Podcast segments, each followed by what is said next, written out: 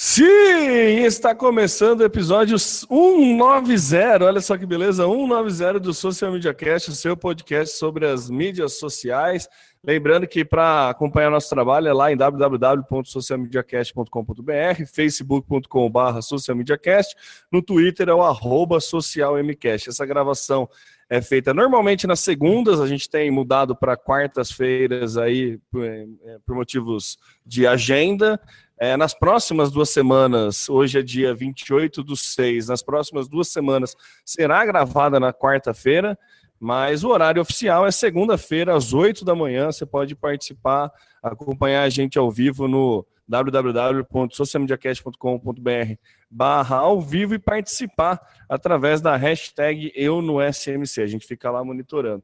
Você pode ajudar esse podcast fazendo parte do grupo de padrinhos do podcast, a pessoa, pessoal que, que gosta do nosso conteúdo, que gosta do nosso trabalho e que nos apoia aí, você pode escolher entre ajudar com módicos um real ou cinco reais por mês. É muita alegria que a gente anuncia aí que mais um padrinho entrou para o Galho aí, nossa querida Luciana, Luciana Barroso da Silva aí. Muito obrigado, Luciana, pelo apoio que está fazendo aí, é muito legal e a gente fica bastante feliz quando é, recebe esse tipo de reconhecimento, bem legal. É, mas você pode também né, prestar o seu reconhecimento lá na iTunes, vai lá, dá as estrelinhas que você acha que a gente merece e também faz uma resenha lá sobre a gente, ajuda mais pessoas a conhecerem o nosso trabalho, mais pessoas é, compartilhando informação, esse é o propósito do podcast. E é um podcast, você pode procurar por Social Media Cast no seu aplicativo preferido, de podcast. Eu sou Temo Mori, o arroba Temo Mori no Twitter, facebook.com barra Temo Mori, Temo Mori em todas as outras redes sociais, inclusive fora delas, e passo a bola para o meu queridíssimo parceiro Samuca. Fala moçada, beleza? Estamos aqui para mais um monte de, de notícias e novidades das redes sociais, pra, pra, das mídias digitais passar para vocês. E estou aqui falando da Fria São Carlos, São Paulo. Eu sou Samuel Gatti, o arroba tá no meu site nas redes sociais. E estou falando aqui diretamente dos estúdios avançados da DR4. É isso aí, Temo. Vamos lá que tem muita coisa para falar hoje. É, maravilha. Semana passada estava lá na Bahia, que beleza, não pois gravamos. É. É, olha só, finalmente consegui pegar umas férias aí. Desde 2009 eu não pegava férias, olha que beleza. Mas não faz bem Mas... isso, em termo. É, eu sei que não. eu sei que não. Agora, agora que eu saí das férias, eu principalmente sei como não faz bem. É, a volta é complicada, né? É, não, não, mas é preciso mesmo. É bom dar uma, uma, uma relaxada. Rende muito mais. Mas, enfim. É, vamos aí. Lembrando que né, eu ia seguir com a pauta, mas eu tenho um merchan para fazer aí. Eu estou concorrendo é, para dar uma palestra no Social Media Week em São Paulo em setembro.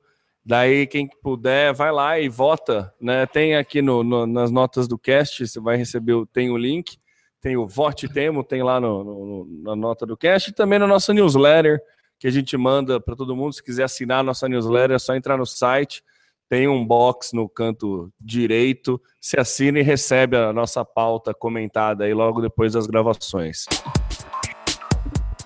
Está começando agora o Social Media Cast. Social Media Cast. É, vamos para a nossa pauta. A gente começa falando de Facebook. Facebook que anunciou agora que tem 2 bilhões de usuários. É brincadeira? Não. 2 bilhões de usuários, mais de um quarto do mundo tem um perfil na rede social do nosso queridíssimo Mark Zuckerberg. Te surpreende esse crescimento, Samuca, ou você acha que é só o começo? Eu acho que é natural, né, Tema? Ele já está numa crescente há um bom tempo e é, esse, esse número ele só vem aí consolidar e mostrar que esse crescimento é constante. Não sei, é claro que vai chegar um momento aí de, de estabilização, né? Mas tem se mostrado ao longo dos últimos anos aí que veio para ficar, tem, tem inovado, tem apresentado novas, novas alternativas, resolvendo problemas, melhorando é, é, é, através de soluções. Então, eu acho que é um número natural, não vejo com surpresa. É claro que sempre nos surpreende quando a gente vê que uma rede social ela chegou a um número tão grande como esse, atingindo parcela tão grande em relação aí a, a totalidade das pessoas que vivem em nosso planeta amado Terra. Mas eu acho natural, é, não estou surpreso é, dele ter atingido 2 bilhões de usuários. Mas é legal, é, achei interessante. É um número, é realmente um número bem expressivo, né? Atrás dele a gente tem o Instagram com 700 milhões de usuários e depois, se não me engano, é o Twitter com 300 e alguma coisa, 328. Sim. Não lembro mais ou menos o número, mas é engraçado que poucos contam o YouTube, né, como uma rede social. A gente tem na pauta aí para falar do YouTube mais para frente, o YouTube que bate aí 1.4 bilhões de usuários, é quem mais se aproxima do Facebook, mas em alguns portais aí de monitoramento desses dados não consideram o YouTube como rede social. Mas isso é para uma segunda pauta. É, queria só começar essa de Facebook falando dessa questão do número de usuários.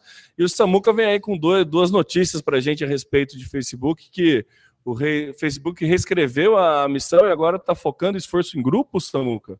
Pois é, Temo. O Facebook, na semana passada, numa, num encontro focado em gestores de grupos do Face, apresentou aí novidades. E essas novidades vieram muito mais em função da pressão que a rede social vem sofrendo depois de, de ser acusada aí de estimuladora da, da eleição que, americana que elegeu Trump, né? Além de, de oferecer espaço para grupos extremistas, não só esses que, que fazem atentados com mortes, com várias vítimas, mas também extremistas que vêm aí com mensagens de ódio e que têm sido tão combatidas né, pelas pessoas. Então, uh, o, o, Facebook veio agora com novidades. A primeira delas, eu acho que faz muito sentido, é começar a mudar a essência, mudar na concepção, na missão da empresa e que essa missão acabe sendo incorporada pelos colaboradores e até pelos usuários, né? Então, só para a gente posicionar a, a ideia inicial deles ou a missão antiga do Facebook era realizar a missão social de tornar o mundo mais aberto e conectado. O problema é que eles perceberam que deixar o mundo mais aberto e conectado deu margem a esses oportunistas ou esses agressores que fazem uso da rede social para propósitos não muito nobres, né? Então a mudança, ela tem a seguinte essência: dar às pessoas o poder de criar comunidades e aproximar o mundo. Então é sutil a mudança, mas ela tem um significado muito interessante. Não vou entrar aqui na questão filosófica da coisa, mas a criação de comunidades para aproximação do mundo, eu acho que faz toda a diferença que é o que esses grupos não têm feito, têm usado a ferramenta para distanciar as pessoas.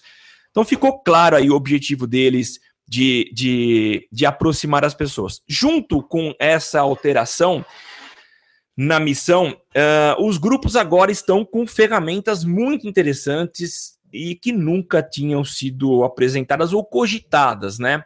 Grupo é alguma coisa que a gente talvez tenha até abandonado um pouco, ou eu, pelo menos, pouco utilizo grupos no Facebook.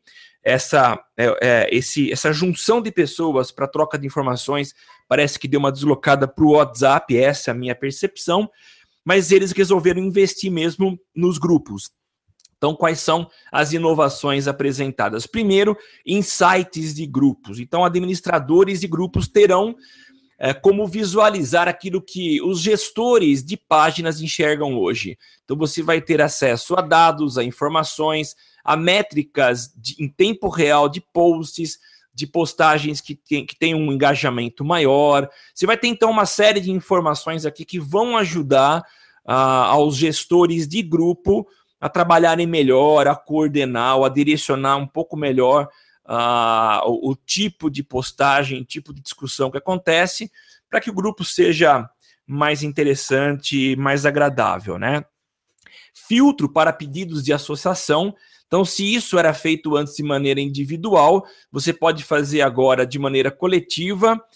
Uh, e você pode, por exemplo, se você quer filtrar um grupo onde é um grupo criado por mulheres e lá não entra nenhum homem. E se tiver algum pedido de homens ou vários pedidos, você pode negar esses pedidos todos de uma única vez. Remoção de grupos. Isso sim tem a ver com pessoas que utilizam esse espaço para para discursos de ódio.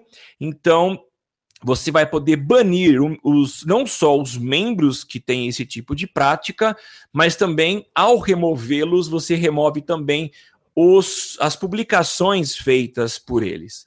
E para acabar as últimas duas informações, você vai poder publicar, é, é, agendar publicações, isso tanto para administradores quanto moderadores, e também recomendações de grupos. Os administradores de grupos eles podem é, encontrar outros grupos que tenham é, estilos de discussão, ou a, o editorial é muito próximo, a linha editorial é muito próxima, a, ou o assunto é muito parecido com o que se discute naquele grupo, então você vai poder fazer recomendações de grupo através da própria plataforma. É isso, tema. É muita novidade, eu achei muito interessante. E eu acho que vem colaborar, vem ajudar na construção de grupos que, que tenham como missão a aproximação das pessoas e não é, a prática de bullying, uh, enfim, a agressão. O que, que você achou? Eu achei interessante, Samuca. É, não achei tão sutil como, como você comentou. Achei bem, bem pontual a questão da mudança da missão do Facebook. Acho que ele fecha muito bem essa lacuna que você colocou aí do, né, em vez de dar voz para todo mundo, ele fala que ele quer aproximar as pessoas. Então, se, se blinda dessa questão para com discursos de ódio e tudo mais. E é, é legal quando a gente vê a missão das empresas, assim, quando elas precisam mudar. Normalmente a missão da empresa ela define muito bem o que a empresa se propõe. E o Facebook, a gente sempre tem um pé atrás aí com as coisas que o Facebook se propõe, né? Muita gente tem medo de dar os seus, os seus dados para o Facebook, muita gente tem questões falando. O Facebook já foi acusado de manipular uma determinada é, grupo de pessoas, fazer algumas experiências lá não muito éticas, né? Então, eu acho interessante ele querendo se, é, se prevenir disso. A gente tem um pé atrás, quem trabalha com o Facebook tem um pé atrás com essa, com essa questão ética deles, mas ele mostra aí que ele está querendo realmente aproximar as pessoas. Essas mudanças de, de, de grupos são muito bem-vindas, né? Eu faço bastante uso de grupos, viu, Samuca? Até me ah, é? surpreendeu é? Você não fazer, porque eu direto, vira e mexe, eu participo de grupo, respondo dúvida quando possível, ou é, faço questionamento em grupo.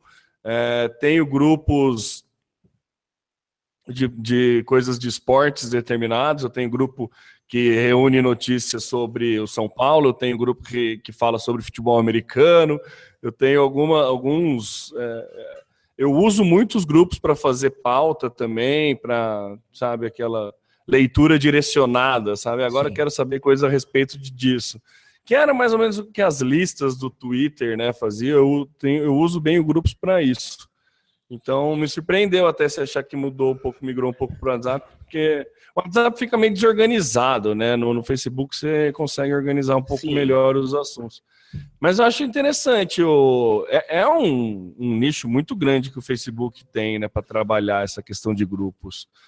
É, do, do, do guarda-chuva, dos, ap, dos aplicativos abaixo do guarda-chuva dele, né? O grupo é um que cresce razoavelmente bem e e gera muito negócio dentro, né? Sim. A gente tem um grupo muito é, grande aqui em São Carlos, que é o Feira do Rolo, que é um grupo que o cara consegue monetizar fortemente vendendo anúncio de quem presta serviço. Sim. É, qualquer pessoa pode anunciar qualquer coisa para vender, de graça, obviamente, mas quem presta serviço tipo, de mudança, de instalação elétrica, instalação de ar-condicionado, qualquer coisa assim, tem que pagar uma, uma taxa para o cara lá. Então, é, o grupo já tem for, é, formas de se monetizar. Então, Sim. acho que o Facebook vai querer abraçar cada vez mais isso, né? Eu achei Legal. interessante, Samuca. Acho, acho bacana essa, essas melhorias aí. Entendo como melhorias. Tem muitas vezes que uh, faz algumas mudanças que a gente fica, né, fica encanado, fala assim, ah, piorou, tal, podia ser. Mas acho que entendo que, que é, são melhorias aí. Sim. É, e daí, passando para a pauta, mas ainda falando sobre Facebook, ele está preservando a nossa foto de perfil agora? Pois é, temos só um, uma noticiazinha bem rápida para a gente comentar aqui. Eu não sei se você já foi vítima de, de alguém, é, de, uma, de um perfil fake que usou imagem sua ou informações suas, mas isso é muito... Eu não, mas eu já tive, já tive amigas que Sim. foram, mais do que uma, umas três ah, ou quatro então... meninas que eu conheço já tive, passaram por esse tipo de problema. É, a gente não passou, talvez não, não sinta na pele, mas realmente quem já teve esse problema deve ser muito complicado, né? Você ter a tua imagem fraudada, utilizada por alguém que com certeza está com más intenções, porque é fácil você hoje fazer o download de uma imagem de perfil. Você entra em qualquer Facebook, tem até o botãozinho lá, baixar, e então tá muito fácil. O Facebook, então, está inovando e apresentando pelo menos uma alternativa para que se alguém tentar fazer isso, a imagem baixada venha com marca d'água. Então, isso, de certa forma, dá uma inibida em quem pretende usar a imagem para a criação de um perfil. É, é só para citar mesmo, está é, tá em fase de implantação. Isso ainda não chegou para mim, não sei se chegou para você ou para algum dos nossos ouvintes, mas enfim, é uma, uma ação, um passo que o Facebook dá com o objetivo de preservar e de dar um pouco mais de segurança para nós que somos usuários da rede. É, bacana. É aquela mudançazinha simples, mas que ajuda a coibir, né? Aqueles, é. né, os fakes de primeira viagem aí. mas já dá uma ajudada. É. Agora, mudando o assunto aí, falando um pouco de YouTube, né? O YouTube a gente noticiou que, na, acho que no, no cast passado ou retrasado, a gente comentou que, é, se não me engano, dois terços ou três quartos das pessoas que consomem conteúdo no, no YouTube faz pela TV. Então, o YouTube ele tem muita questão de conteúdo, é, ele tem muito conteúdo e muita gente consumindo conteúdo. Falamos aí, chega a ponto, chega a 1,4 bilhões de usuários, né? Esses que são os cadastrados na rede, fora a galera que não tem cadastro e consome, isso não não está dentro desse número. É, e ele lançou algumas novidades aí que inclusive tinha uma pauta sua que eu não sei onde que ela foi parar, que eu acabei de perder aqui. Mas... eu acho que eu tirei. Do bate-papo, ah, né? É, do bate-papo. Que o YouTube ele, ele tá querendo facilitar a troca de vídeos, o compartilhamento de vídeos para amigos, e daí ele está criando um bate-papo, né? É, você, que, você que leu a respeito disso, Samuca, quer comentar? É, ele tá. Na verdade, o, o que ele quer fazer é aproximar as pessoas a partir do compartilhamento de um vídeo. Então, quando eu compartilho um vídeo, meio que abre-se um, um, um bate-papo, um chat entre as pessoas. Então, as pessoas podem fazer comentários, e quanto mais eu vou expandindo isso, mais as pessoas vão entrando ao chat, né? Isso eu não vi funcionando ainda, isso vai chegar para Android e para iOS, mas a ideia é você é, integrar um aplicativo, uma função de, de, de bate-papo uh, dentro do YouTube. É mais ou menos isso. É interessante, a gente vê com o YouTube se mexendo aí. Uma outra novidade que eu achei legal que ele lançou foi o, a realidade virtual em 180 graus. É, o YouTube ele sempre é, ele preza muito pela por quem cria conteúdo para ele, né? Num, num passado não muito distante, ele monetizava bem a galera que, que criava bons conteúdos. E pensando no usuário, na questão da dificuldade de se criar vídeos em 360 e tudo mais, ele começa a. Ele liberou essa ferramenta aí, que é, na verdade, um vídeo para 180. Então você pega só o que está à frente da câmera, você consegue fazer uma filmagem aí, fica um, facilita para os criadores de, de, conteúdo que não precisam mais arrumar o cenário atrás das câmeras. Né? Sim. então acho que você fica só com um, né, com metade do cenário aí, você tem a, o VR 180 é, ajuda a galera a criar conteúdo, vai ter mais conteúdo para isso e vai melhorando ainda cada vez mais a experiência com óculos de realidade virtual. Sim. Eu achei bem interessante, achei assim, é extremamente simples a ideia e muito interessante. E aquele negócio, né? As ideias mais simples são as mais inteligentes, mas é um exemplo claro de uma empresa que se preocupa com não só com quem consome o conteúdo, mas com quem cria o conteúdo. Eu achei muito de um tá muito legal do YouTube aí lançar essa ferramenta para galera, para ajudar a galera a criar né, vídeos aí para a realidade para a plataforma de realidade virtual. O que, que você achou, Samuca? Simples e legal, né? Eu acho legal. E para mim, a, a, principal defesa é o que você já falou: de ele facilita a vida dos produtores de conteúdo que não precisam arrumar aquilo que está do lado de trás da câmera, né? Eu achei muito legal, muito legal mesmo. Agora, para isso, você precisa de câmera especial ou não? Sim, tem ela, algumas ela câmeras tem que ter, que né? você precisa ter, é, tem que ter um ângulo maior, né? Mas que nem a, a GoPro, que ela tem uma angular grande, né? Que você tem aquela lente angular, câmeras com essa tecnologia de lente angular podem se encaixar é, para essa plataforma de, de VR 180. Então, assim, não é uma câmera 360 que custa um, que não é, é menos acessível. Sim. Com apenas uma lente melhor, você já consegue. Tem um, número de câmeras né, YouTube disponível, é, disponibiliza para você ver. Você entra lá youtube.com.br space, né, que é a parte dos estúdios do, do YouTube e você consegue ver aí algumas câmeras que eles recomendam o uso para fazer conteúdo dessa forma. Então, não é tão difícil assim criar, mas é bem legal para você ter uma ideia e já tem alguns conteúdos pode participar, você pode dar uma olhada né, como funciona. Legal. E assim, é, outras novidades aí, eu tenho o Estevão Soares, ele fez um videozinho bem curtinho a respeito de dicas e novidades do YouTube. Na pauta que, que eu estou colocando aqui fala um pouco mais do que só essa novidade do VR 180 mas está em inglês, mas né, quem quiser acompanhar mais dicas, tem um vídeo do, do, do Estevam, do Facebook do Estevam, que eu estou mandando, a gente manda via notas do cast e também pela newsletter, também os links Legal. lá você pode ver pela newsletter. Eu recomendo que vê a coisa, videozinho de um minuto, nem isso, e fala bem dessa questão do, do novidades do YouTube aí, como trabalhar. Estevão falou, tá falado, né?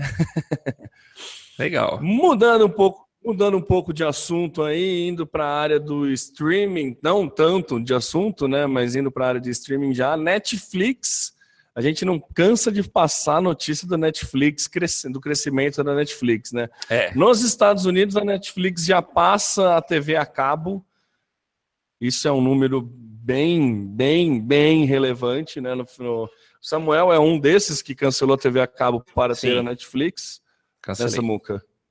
E, Cancelei. e na, nos Estados Unidos é o que a galera está fazendo também. Netflix está suprindo a necessidade da TV a cabo. Muita gente está fazendo a opção que o Samuca fez. E acho que não é nada muito né, surpreendente essa notícia, essa notícia, né, Samuca? Não, não é. Eu tenho visto cada vez mais. Ontem, por exemplo, estava conversando com ah, o Fabrício, Fabrício Mazuco, que foi um, um macaco aqui, e ele também fez o mesmo comentário, que por enquanto ele está com Netflix, mas está pensando, está com TV via cabo e está pensando seriamente em cancelar. Eu acho que é uma tendência e, e as empresas estão, estão rebolando aí para tentar oferecer soluções, mas está difícil, viu? Tá difícil. É, então. Tem muito conteúdo bom para streaming, né? O, a gente estava comentando aí da, da questão na pauta anterior do YouTube, e da briga que é entre YouTube e Facebook, que são os dois maiores em questão de usuário, o Facebook anunciou que vai fazer conteúdo próprio, né? O Facebook está brigando muito para essa parte de streaming, já vai lançar aplicativo, é, já tem aplicativo para 360, vai ter novidades no aplicativo do Facebook exclusiva, exclusivo para consumo de vídeo. E os jogos da seleção brasileira foram transmitidos é, ao vivo pelo Facebook. Então, é, essa, o streaming está ganhando muito espaço, a, a tecnologia está tá cada vez mais permitindo a gente consumir conteúdo via internet. E aí, Netflix, né, nada de braçada, inclusive lançando conteúdo interativo. Não sei se a Samuca chegou a ver, mas Achei bem interessante. Aí lembra bem aí aquela hora da que a gente revela a idade? a idade. Lembra? lembra aqueles livros, tipo, não é RPG, não é bem um RPG, mas é livro que você fala: ah, se você tem uma porta na sua frente, você abre a porta ou vira as costas. Se você abrir a porta, vai para a página tal. Se você virar as costas, vai para a página tal. O Netflix lançou um vídeo com o, o gato de botas, né, o personagem do, do, do Shrek, que você tem essa opção de interatividade também, que durante o filme tem algumas pausas no filme e você pode escolher o que, que, o que você quer que o personagem faça, para onde você quer que ele vá. Não são todas as TVs que suportam, é, nem no web, acho que para iOS está rolando, tanto para o iPhone quanto no, no iPad.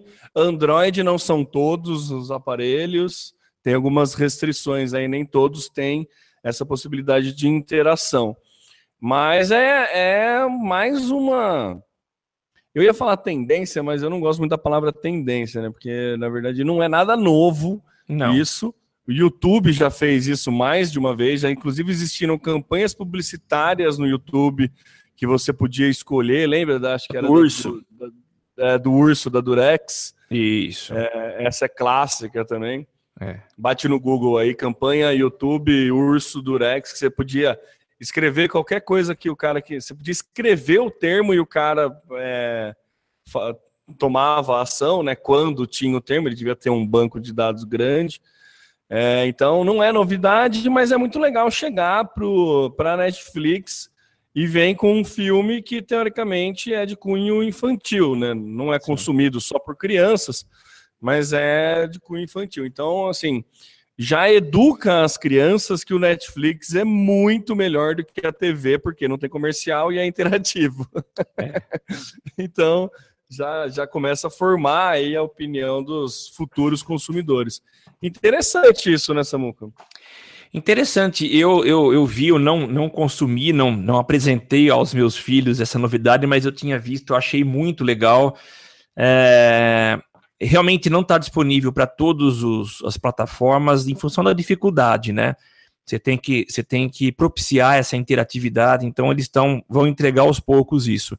Mas eu acho que você deu um exemplo, Temer, que tem algo mais próximo. Você lembra daquelas, daquele, daquele programa na Globo chamava Você Decide? Então, para quem não lembra, para quem não lembra, é, era, era na época que a gente usava telefone fixo, lembra? Isso. Então era assim, a Globo ela tinha uma programação, eu acho que era de sexta noite, não lembro quando era. Eles exibiam um episódio, um caso às vezes real, e aí ele tinha duas possibilidades, a A e a B. Então eles davam acho que um resumo da A e da B, e aí você telefonava é, dizendo qual das opções você você preferia, e logo depois do intervalo comercial voltava o, a programação com a opção escolhida, eleita como a mais votada, né? E então era esse modelo. E o YouTube copiou a Rede Globo. Netflix também. É, desculpa, Netflix, é também. copiou, você decide. Copiou, você decide. É mole. É, muito bom, é bom. Que, quem diria, hein? É. A gente falando que a Globo está atrasada para essas questões de internet, a Globo já tinha interatividade na TV antes da internet, olha que beleza. É verdade. Você falou em Netflix, Netflix causando polêmica hoje é quarta-feira e exatamente hoje, dia 28, a Netflix deu um tapa na cara aí das salas de cinema.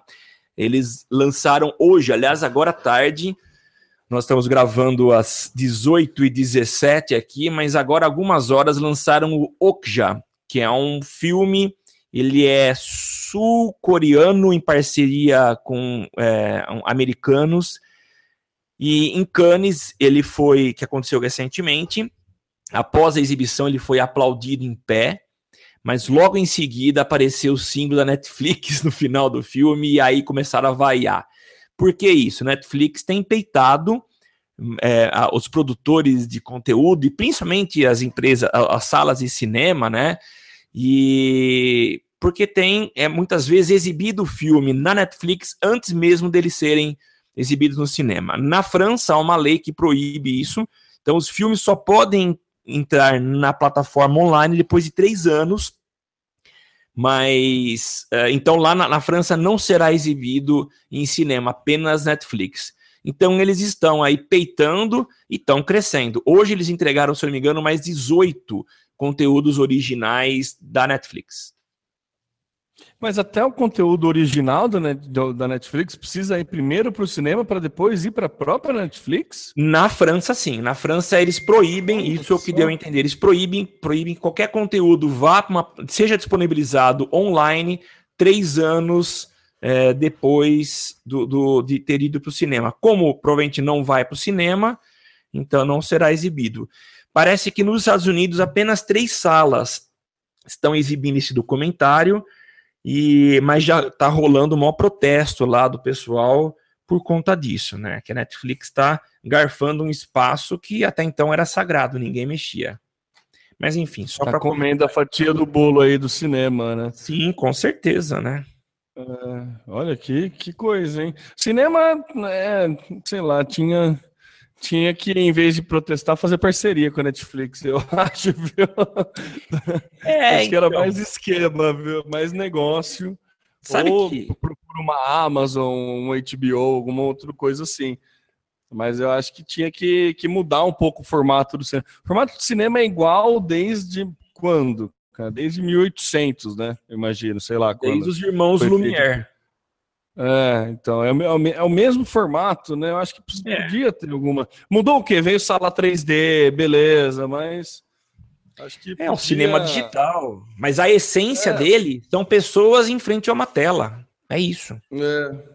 Podia ter Agora... algumas novidades aí, né? Não sei o que também, né? É, e às vezes a galera que é fanático por cinema não sente falta. Isso. Agora, então... só para fazer um paralelo, Temo, até para corroborar com a tua fala aí de inovação, a gente já comentou bastante sobre essas tecnologias que acabam, entre aspas, destruindo mercados consolidados, né? Foi a briga que a gente viu com o Uber. Lembra a chegada do Uber e o furor que causou Ixi. no mundo inteiro, né? Mas é, eu, eu tenho percebido, estive final de semana em São Paulo, fiz uso do Uber, fiz uso do 99 e parece que a coisa está muito é, aparentemente resolvida. Os taxistas que, que tinham um pouco mais de consciência melhoraram a qualidade dos serviços oferecidos e aderiram, de certa forma, ao formato de táxi preto, que ganha privilégios semelhantes ao Uber então não tem mais aquele problema de disputa. Então, antigamente, para você pegar um Uber, você tinha que sair de frente de um hotel onde às vezes já existia um ponto de táxi. Então, parece que essa treta deixou de existir. Basta então o pessoal inovar, né? E não ficar reclamando. Inove que você vai aparecer, você vai ganhar ou reconquistar seu espaço. É, a maior propaganda do Uber foram os taxistas, né? Com certeza, é isso mesmo. Foi a melhor coisa que podia acontecer. Assim, a melhor coisa, óbvio que teve casos, né, horríveis, mas é, foi uma excelente propaganda pro, pro, pro, Uber, essa questão dos taxistas falar que é que é concorrência desleal e tudo mais. Então foi uma foi uma pegada, ajudou bastante na divulgação do, do, do aplicativo. Eu é. fiz uso do Uber na, em Salvador e não tem do que reclamar, não. Oh, foi né? ótimo. Foi bem, bem, bem tranquilo. Falando aí em reclamações e pulando um pouco a, a ordem da pauta, Samuca, é, aproveitando né, que deu o gancho e questões de concorrência desleal, a União Europeia aplicou uma multa pesadíssima no Google. Foi, a, a, pelo que eu vi aí na história, a maior multa que, que uma empresa já recebeu, uma empresa.com já recebeu 27 bilhões por conta de uma. Foi acusado de fazer um, um trusts, né? É, 27 ou 2,7, Temo? 2,7, desculpa, falei errado. 2,7, é 2,7 bilhões. É, desculpa, eu falei 27, né? Então, não, Isso. é 2,7 mas 27 bilhões. continuaria sendo a, maior multa aplicada. Continua com certeza. É. Então, assim, é uma, é uma multa bem pesada, aí vai machucar o Google e também coloca em pauta aí a, a questão do quão honesto o Google é na hora de mostrar os seus anúncios. A questão que, que foi citada aqui é que o Google privilegiava resultados do Google Shopping e não de outros concorrentes. Comparadores. Como, né, não de outros comparadores, como Buscapé, Bom de Faro, Zoom, esses outros que a gente já conhece aqui no Brasil. Então, eles tomaram uma bela de uma, de uma de um presta atenção aí, um presta atenção de 2,7 bilhões para. Presta atenção de bilhões aí, é, para não formar mais esse. É trust, é trust, né? Que fala. Trust, né? Isso. Né? É, eu vi pronúncias de trust, eu sempre ouvi como trust. Políticas antitrust. É.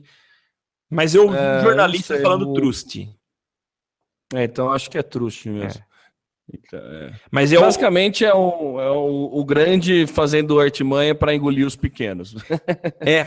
Posso falar um negócio que me veio aqui e não consigo segurar? Eu não sei se é trust ou trust, mas eu sei que o Google tá triste. Nossa! Desculpa, eu tava aqui, eu, não, eu precisava soltar isso. Desculpa. Desculpa. Com certeza, ficou bem triste, viu? Ficou. Vai contigo. Isso é piada de tio. Nossa, bem piada de tio mesmo. Vou até anotar para fazer. Anota, você quer pra, é para ter ou para comer? É, bem essa. Desculpa, Temo, eu te cortei, vai lá. Não, imagina, é isso. Ah, só para notificar aí que então o, o Google, que a gente sempre prezou por ser uma empresa extremamente ética, ao contrário de quando a gente comenta do Facebook, não que a gente ache que o Facebook não é ético, mas ele já foi acusado Sim. de atitudes não éticas.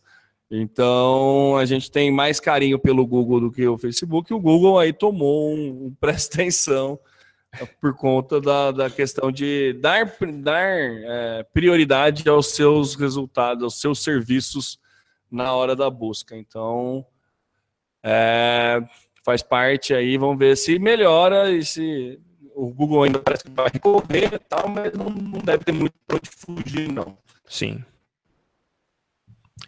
Bom, só era, era só para comentar, mais uma para comentar aí, voltando agora na pauta de streaming, né? O Spotify está é, com a ideia de colocar música patrocinada na playlist.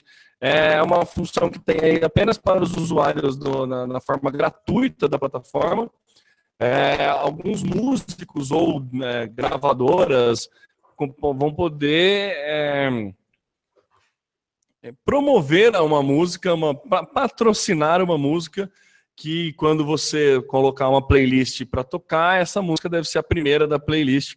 Provavelmente vai ser algo relacionado, não vai aparecer um evidências na tua lista de heavy metal, Sim. mas acho que vai ser algo relacionado, mas é mais uma forma aí que o Spotify está tentando para monetizar, mais uma tentativa de entrada de dinheiro aí do Spotify. É, eu acho, não sei, não sei até que ponto é, é injusto cobrar. Eu, eu, eu, acho que é válido dessa forma. Não, não, não, não vi com maus olhos essa, essa forma de monetização e acho que pode valer a pena, inclusive, para alguns, não sei os valores, óbvio, mas para artistas menores, não sei. Precisava conversar com um músico para ver como é que é a função, mas você acha que é mais vantagem ou mais prejudicial para os músicos? Aí temo a comparação que eu faço, eu não, sou, se eu tô não sei se eu estou sendo muito simplista, mas eu estou comparando com Google, tá? Primeiro que eu não sei o custo, quanto vai custar eu promover. De qualquer forma, eu acho que é lícito Uh, você, eu quero, ter uma banda, eu quero promover essa banda. Tem uma música que eu acho que essa música pode estourar, então eu vou pagar para que ela seja exibida. Entendo que o, o, o, Spotify vai ser coerente de entregar esse, essa música para pessoas que curtam um estilo semelhante, né? Como você bem falou, não vai entregar um heavy metal para quem gosta de música clássica.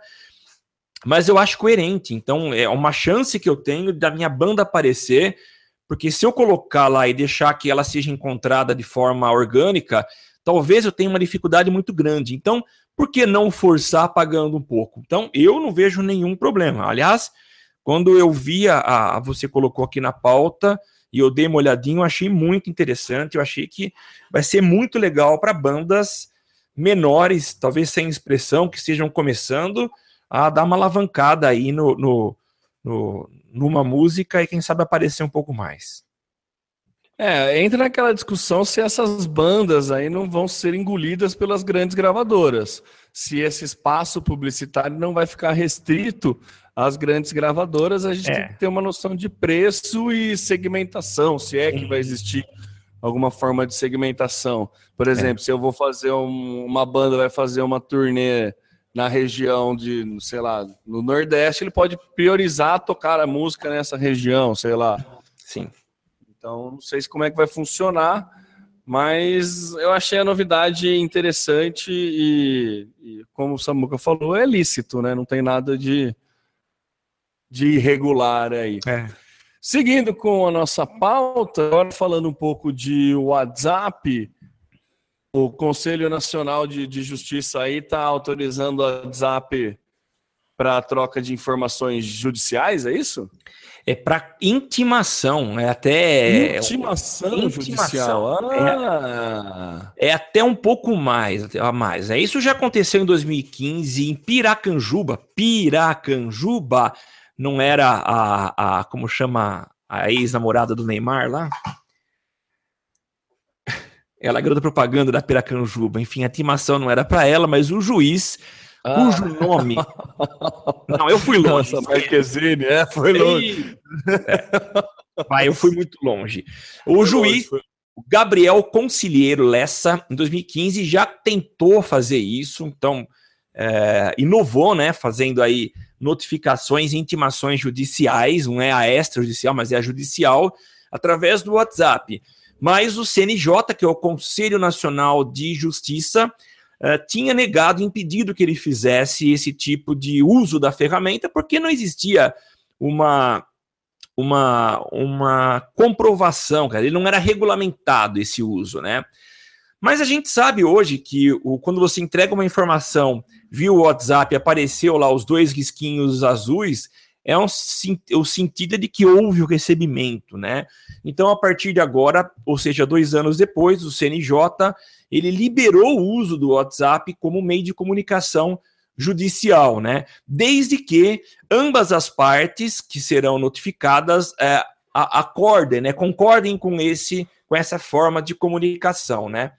É, e um detalhe importante, né? Que a, a, pode ser usado também a mensagem, os meios tradicionais, além do WhatsApp. Ou seja, eu posso mandar pelo WhatsApp para talvez ser mais rápido, e eu posso também mandar colocar o documento na mão do oficial de justiça que às vezes não consegue fazer entrega naquele dia, né?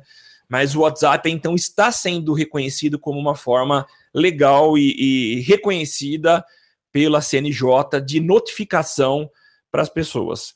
E o próprio texto aqui, que vai estar nas notas do cast para os nossos ouvintes lerem, fala que você pode é, qualquer dia receber uma notificação por WhatsApp é, uma notificação judicial. Então fique esperto, não despreze uma mensagem de alguém que você não conhece, porque você pode estar sendo intimado a, a comparecer em frente ao juiz.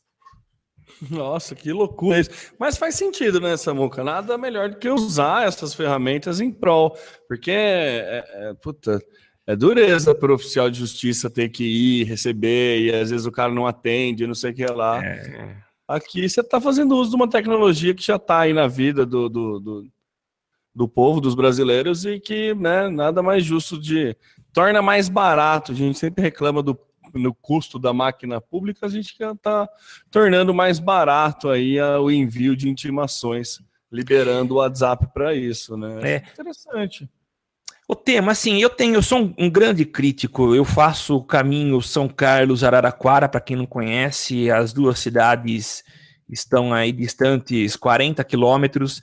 E nesse trecho que eu faço três vezes por semana, todo dia, eh, se não é na ida e na volta, eu vejo um carro que sai da penitenciária de Araraquara e vai para São Paulo, então um carro que está com preso, e ele está escoltado geralmente por uma ou duas viaturas. Então são três carros. É, imagino que entre policiais e motorista do carro do meio, temos aí seis ou sete pessoas, e vão para São Paulo para uma audiência presencial. Isso eu imagino que tenha algumas, algumas, uh, alguns problemas, gera alguns problemas. Primeiro, se eu estou deslocando aí cinco policiais de uma cidade para outra, uma cidade ela está desprovida de cinco profissionais da área de segurança. E eu não faço conta, não sei como calcular o gasto que é, que é, é, é empenhado para esse deslocamento, simplesmente para o preso chegar na frente do juiz e responder algumas perguntas e voltar. Talvez se a tecnologia fosse implantada aqui em São Paulo, seria legal. Nos Estados Unidos isso já acontece, já é comum. Não há necessidade desse deslocamento. À distância você faz isso. Então é um gasto muito grande, sendo que a tecnologia poderia eh, reduzir as distâncias. Samuca, um tempão atrás a gente chegou a comentar que isso já estava começando a ser possível via Skype, né? Algumas audiências, algumas, né, alguma dessas prestações de conta, né, que tem que fazer perante o juiz já estava começando a, já era possível fazer por Skype. Não lembro que fim deu isso, não pesquisei mais, mas eu lembro de, de noticiar aqui no cast. É, eu não lembro. É, eu lembro, lembro da gente, sei lá, num de, desses longos anos aí da nossa caminhada, eu lembro que em algum momento a gente citou isso de audiências via Skype, que faz muito mais é. sentido, né? É, é o, o ponto que a gente volta do é, uma economia aí para né, não uma economia de contingente de dinheiro, né? Então é isso, vale a é. pena. Seguindo com a nossa pauta e dando já uma, uma corridinha aí, o WhatsApp agora liberou uma funcionalidade que, nossa, vai salvar a vida de muita gente aí, que é apagar a mensagem que você enviou. E, sabe quando você manda aquela mensagem e se arrepende? Agora você consegue apagar essa mensagem, você tem um período aí, acho que de cinco minutos, para apagar a mensagem até a pessoa, caso a pessoa não estiver vindo, mas a pessoa é notificada que teve uma mensagem apagada. Então, não sei até que ponto ajuda ou se mais atrapalha, né? Porque você vai ter que fazer uma prestação de contas do porquê você apagou a mensagem que você enviou. mas, é... enfim, eu acho que né, né, pode ajudar aí bastante quando você escrever errado, alguma coisa assim, pelo menos é, se querer ser mais claro, vai ajudar. É uma funcionalidade simples, né? Poder apagar a mensagem, mas acho que pode ajudar muita gente aí a resolver alguns problemas. Algumas DRs aí poderão ser evitadas, né? Então, só, só para noticiar aí, você quer comentar alguma coisa, Samuca? Não, eu acho muito bem-vinda. Eu, na verdade, eu achei que já tinha. A gente já tem comentado isso há um bom tempo. A gente comentou, se eu não me engano, há uns dois meses, quando essa ideia foi, foi apresentada, e tanto que surgiu aquela coisa que primeiro ia dar dois minutos para você. É o tempo que você teria para se arrepender e apagar, depois reduziu para 29 segundos. Eu não sei em que pé ficou, mas eu já achei que tivesse implantada já. Tanto que eu mandei uma mensagem para um grupo semana passada e era para minha esposa, então eu me arrependi de ter mandado. Nada comprometedor, ah, é. mas. Essa, é, essa, situação é boa, boa, foi bem ilustrado. Você mandar mensagem errada, é bom conseguir apagar mesmo. É. Mas é, é, é, você tem a, a, forma que, se você está num grupo que tem muita pessoa, muita gente, e você quer garantir que todo mundo do grupo leia a mensagem, é só você mandar um desculpa grupo errado no final, que todo mundo vai fazer questão de ler. É, é verdade. Não, não, tem erro, não tem erro. Não você manda, erro. nossa, desculpa, é mensagem errada. Todo mundo vai voltar e vai ler a mensagem. É isso mesmo. É, seguindo aí com a pauta, duas né, notícias aí para a gente citar. Parece que o Twitter é mais rápido que a polícia. É isso, Samuca? É isso. É só para comentar, um estudo feito na Inglaterra mostrou que o Twitter ele tem mais inform... ele ele tem informações sobre problemas ocasionados, como por exemplo protestos, é, pessoas que estão é, é, ataques, é, enfim questões de segurança pública. O Twitter ele tem capacidade de revelar com muito mais precisão e mais rapidez do que a própria polícia de tomar conhecimento daquela, daquele episódio, né? Esse estudo ele foi feito é, e revelado recentemente e ele mostra, ele foi, foram vários os, os tweets examinados e comparados com relação ao momento em que a polícia é, resolveu é, ser acionada, é, deslocar viaturas para atender ocorrência, né? E muitas vezes essa, essa demora chega a mais de uma hora. Então, Twitter mostrando aí que, é, se bem monitorado, pode ajudar bastante a polícia. Ah, sim, sempre ajuda. E a gente sabe o quão ágil é, né? Em 2013 ele já era muito ágil na, nas questões das manifestações aí. Isso. E então, Twitter aí, a questão de informação on time, o Twitter ganha disparado de todo mundo aí, né? Então, Com vale, certeza. Vale e o último aí para terminar, a Amazon, né? A megalomaníaca. A Amazon está planejando criar uma colmeia de drones. É isso mesmo que você está pensando. Seria um prédio que teria estações de dono, como se fosse uma colmeia mesmo, onde os caminhões é, entram nesse prédio, descarregam a, os produtos, descarrega a carga, robôs levariam as cargas até os drones, abasteceriam esses drones e esses drones saem para fazer a entrega do seu produto. Imagina que loucura que não vai ser essa atividade para entrega. É, parece coisa muito futuro, mas já tem vídeo de como que a Amazon planeja fazer isso funcionar e também já tem na nota do cast que você pode conferir aí esses vídeos. Imagina a, a logística que não tá, que não é reservada por trás disso para você criar uma colmeia de drones e automação de tudo isso, né? Você faz um pedido no site, seu pedido vai para um ponto de um ponto de sai da, de um estoque, vai para uma dessas colmeias e essa colmeia já entrega na tua casa através de drone. Realmente é uma coisa bem interessante que pode revolucionar aí o sistema de entrega, pelo menos fora do Brasil, né? No Brasil ainda não está é, regulamentado, né? A questão de entrega por drone e tudo mais. E também a gente tem o problema dos correios do Brasil. Mas, enfim, isso fica para outra questão. Animal esse projeto, hein, Samuca? Então, eu, eu tenho um pouco de pé atrás, eu vou explicar. Bom, eu acho assim, fazer entrega por drone, é, com a regulamentação aqui no Brasil do uso de drones, então já é possível, viu, o, o Temo? É, porque existem Sim. categorias. Então, você tem a categoria até 250 gramas, que é liberado, não há necessidade de, de, de registro nenhum. De 250 a 2,5 kg, parece que você tem que ter uma regulamentação, tem que ter um, uma autorização da Anatel. Depois você tem a faixa até 25 quilos e acima de 25. Então, com essa regulamentação, que era o que faltava, eu acho que até já pode se pensar em fazer. Só que o que vai ser de drone apedrejado não está escrito. Ah, né? Sim, é vai ter muito disso. Então, no Brasil não funciona. Nós temos um caso aqui em São Carlos de uma empresa que uma panificadora que até virou notícia nacional quando eles fizeram um, um, um teste aí, um, uma avaliação de fazer entrega de pão através de drone. Agora, eu acho que essa ideia da Amazon, e não é a primeira vez que a Amazon propõe esse tipo, não colmeia, que realmente é, é barulhento e inovador, mas a Amazon já tem aí um, um, um, vídeo, já há uns dois anos que eles rodam, mostrando o sistema de entrega através de drone, que é legal.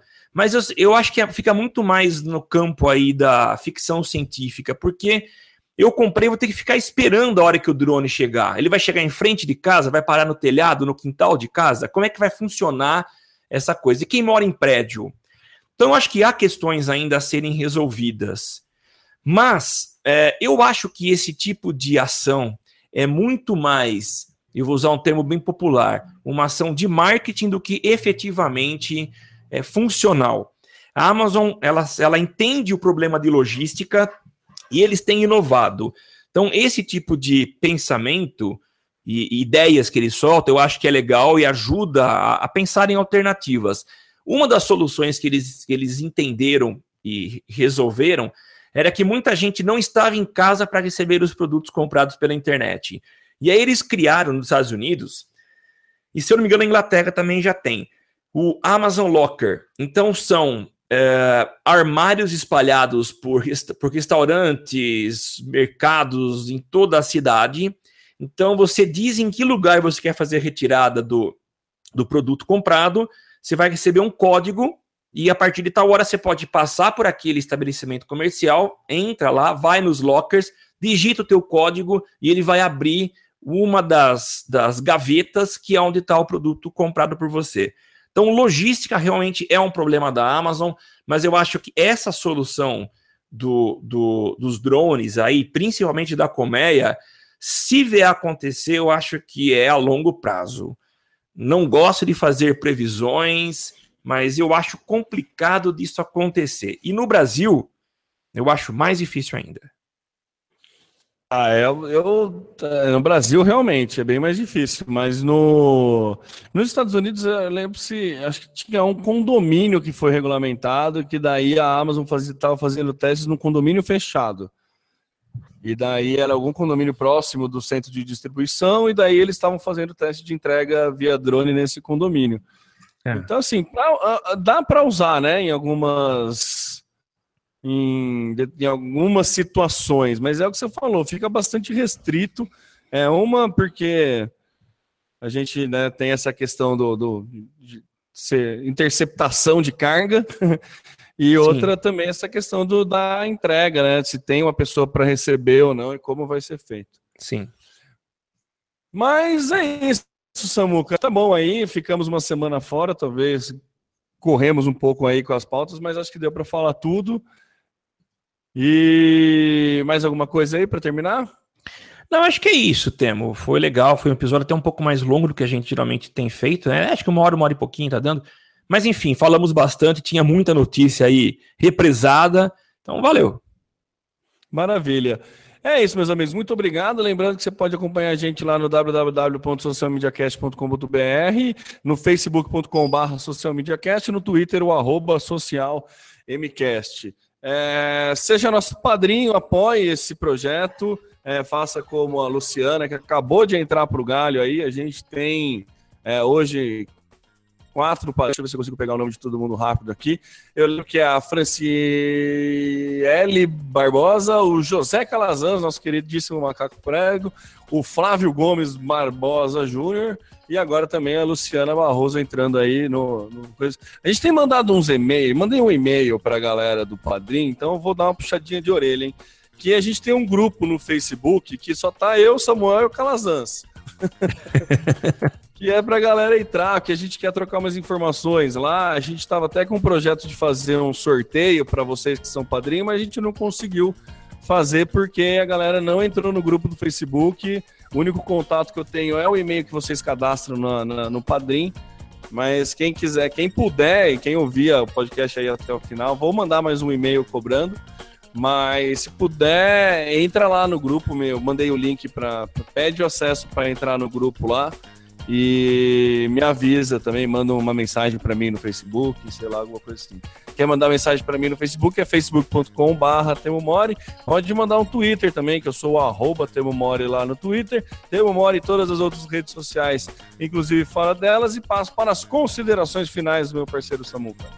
É isso aí, pessoal. Eu sou Samuel Gatti, o arroba tá no meu site nas redes sociais, falando aqui de São Carlos, São Paulo, a capital da tecnologia. E a gente volta a se encontrar na próxima quarta-feira para a gravação de mais um episódio do Social Media Cast. É isso aí, meus amigos. Muito obrigado e até semana que vem. Tchau, tchau. Aqui você aparece, aqui você acontece. Social Media Cast.